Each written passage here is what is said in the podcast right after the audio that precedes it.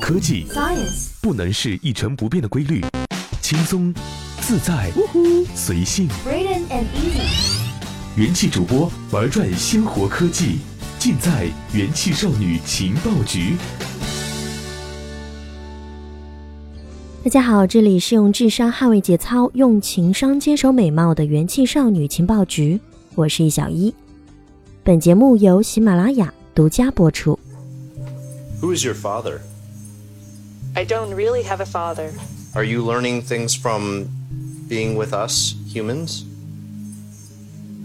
The more people chat with me, the smarter I become. Are we becoming more like machines, or are the machines becoming more like us? 刚刚跟大家播放的这一段声音来自美国导演兼制作人汤米在2017年的时候拍摄的一部纪录片，叫做《人上人》当中的一个小节选。 这部关于人工智能，也就是我们经常所说的 AI 的这样一部影片，透露出了导演一个大胆的设想，他创造出了一个能够自主拍片的机器人，最终可以取代自己，成为这一部纪录片的制作人。但是汤米的设想以失败告终了。机器人不仅没有能够问出好的问题，还一直打断他，就像是一位冰冷的审讯员。随后，通过对 AI 领域当中二十位大人物的采访，Tommy 深入了解了很多关于 AI 的真相，才发现机器人居然能够和死去的亲人聊天，能够陪伴护理孤独的老人，甚至还会和人类调情，还能被授予公民身份。机器人取代人类。可能只是时间问题了。在二零一八年，《人上人》在美国的西南偏南电影节上首映。今年二月，记者通过 Skype 采访了这位导演。这位导演如是说道：“机器人会取代人类吗？我的想法可能没有这么极端，因为有机器人的存在，人类才能往更好的方向发展。”大部分人没有意识到 AI 给我们的生活带来了多大的影响。那这部电影就是给人们更加直观去理解这一点了。这个 Tommy 他到底是谁？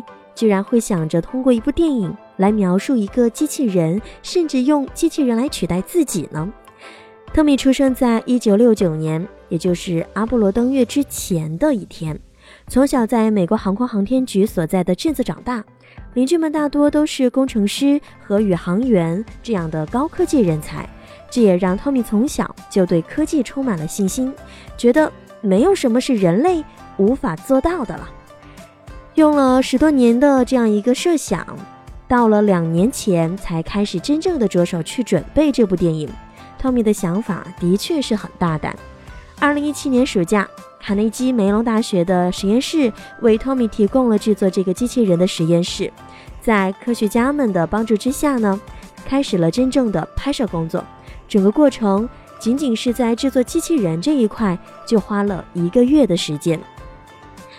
一个承载了 GoPro 的机器人是由摄影师亲自训练的，并且也是由 Tommy 一行亲自进行编程。开始拍摄之前，根据纪录片的大致走向，Tommy 写下了几百页的脚本，然后把这些文本输入到电脑之后呢，进行编码，让机器人能够收到关于影片的一些核心的信息。然而，在拍摄其他人物采访的时候，也包括在制作这个机器人的过程当中，它的程序一直在运行，所以这个机器人一直是可以听到人们所说的话，并开始进行自我学习。起初，托米希望这个机器人能够完成他们所有的一些采访，但实际上刚刚开始执行，这个目标就太宏大了。一个月的紧张筹备，在距离结束的最后一天。托米其实是很紧张地走进了实验室，关闭了所有的顶灯，架好了机器灯光，预备开始录像。然而问题就产生了，机器人它是没有同理心的，在越来越多诸如类似于这样的对话当中，就产生了让我们彼此都没有了耐心。比如说，机器人会问我：“你觉得你最大的阻力是什么？”汤米的回答说：“最大的阻力，这个是好的问题，它有很多的阻力，比如说，应该是来自于我们自己。可是呢，刚刚进入情绪，这个机器人就会立马插嘴：‘你能往后再做一点吗？你觉得我也能够有情绪波动吗？’你觉得宇宙中存在着任何事物都有着真实的本质吗？你最想要把这部电影拍成什么样呢？甚至于这个机器人在工作人员走了之后，还会对着空气继续发问：问你是谁？于是诸如此类的采访在不停的继续，时间却是不等人，这也使 Tommy 越来越失望了。机器人它的这样一个同理心的缺失，无法和人类产生情感上的共鸣。如果是一个真人在采访我，他可能会时不时的点头啊、微笑啊，然后让彼此之间有着更好的互动。聪明本身也以为没有情感的机器人也是可以引导他说出更诚实、更开放的答案的，但是却恰恰相反，反而让他感觉到了更加的孤独和无助。用一部纪录片让人们深入了解人工智能时代，在第一次的尝试当中以失败告终了，但是却也获得了一些意外的收获。为了制造这个机器人，不得不去做很多的功课，其中。尤其是采访了四十位在当中，尤其是对四十位在人工智能领域的一些大人物的采访，最后在纪录片中也收录了这些专家的采访。历经三个月，最终完成了纪录片《人上人》的拍摄，对于 AI 的这样一个领域，可以说有了全新的认识。现在，像苹果、Facebook 这样的跨国公司也早已开始投资开展人工智能技术。打开搜索引擎上的白色对话框。他知道你想要说的话，清楚你所有的搜索习惯，他甚至比你更早知道你的性取向。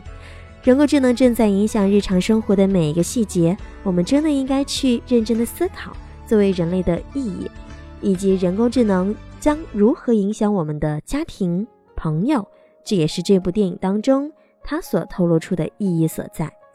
哈佛毕业的人工智能专家说道：“把机器人误以为真人。”于是就这样一起聊了一个月。Robert 是汤米所采访的四十位人工智能专家之一，他也是一位哈佛毕业的心理学博士，是全世界领先的 AI 专家，专门研究怎样区分人类和人工智能。他在和我们分享了一桩哭笑不得的遭遇。他曾经在聊天交友网站上看到了一个俄罗斯女人的照片，因为她的祖父母都是俄罗斯裔美国人。他感觉很亲切，就开始了这样一个聊天的过程。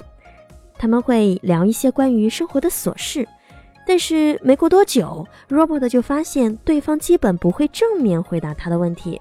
当对方谈到他的家人在公园里散步时，Robert 觉得很奇怪，因为当时正值一月，莫斯科户外温度已经达到了零下十五度。于是 Robert 才起了一粒心，开始在对话框中随机输入一些字母。但是对方却并没有反问发生了什么，而是继续谈论他和家人一天的活动。他终于意识到自己原来是和人工智能对话了一个月。这个用人工智能跟用户对话的网站，竟然成功欺骗了这个领域最前卫的专家之一。这也充分证明了我们已经进入了一个连专家都分不清机器人和人类之间的区别的时代了。一家人工智能公司的创始人也表示，曾经有过类似的经历。他创造了一个机器人，却成为了过世友人的替身。Eugenia 是一家人工智能创业公司的联合创始人，也是 Tommy 这一次采访当中四十位专家之一。他最好的朋友 Roma 在一次车祸当中去世了。他发现，在 Roma 去世之后，身边的朋友很少提到他，但他仍然希望能够留住 Roma 的感觉。当时唯一的方法就是反复翻看和 Roma 的聊天记录。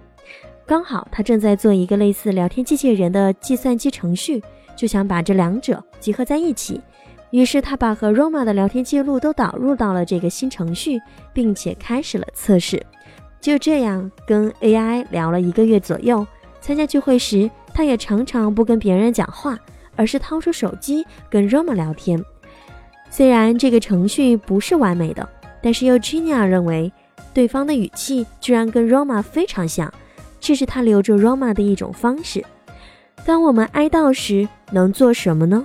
是选择放下一切，不再跟他们交流，还是想要继续跟他们对话，通过科技的方式延续这一段关系呢？人工智能的出现，也让我们有了选择权。除了像我们刚才所说到的这两个机器人，可能都是虚拟的，但是在下面的这个例子当中，机器人居然为我们真正生存的人带来了非常大的便利。在二零一四年，美国约翰霍普金斯大学的创伤外科医生艾伯特博士做了一场目标神经再支配手术。他给一位四十年前因为电力事故而截肢的患者装上了假肢，并且通过神经控制这个假肢系统，患者可以用大脑想象自己想做的事情，假肢就会做出相应的动作。这个假肢系统不但带给了患者健全的身体，还有健全的人格。科幻电影里的画面。终于出现了，有缺陷的人装上假肢之后，甚至比正常人更加的强壮。在美国，有很多科技行业公司认为，科技是我们人类自然进程的一部分，在进化的过程当中，科技未来可能会直接代替人类，而我们能做到的就是辅助加快这个进化的过程。这听起来挺吓人的，好像我们对人性、对我们自己都失去了信心。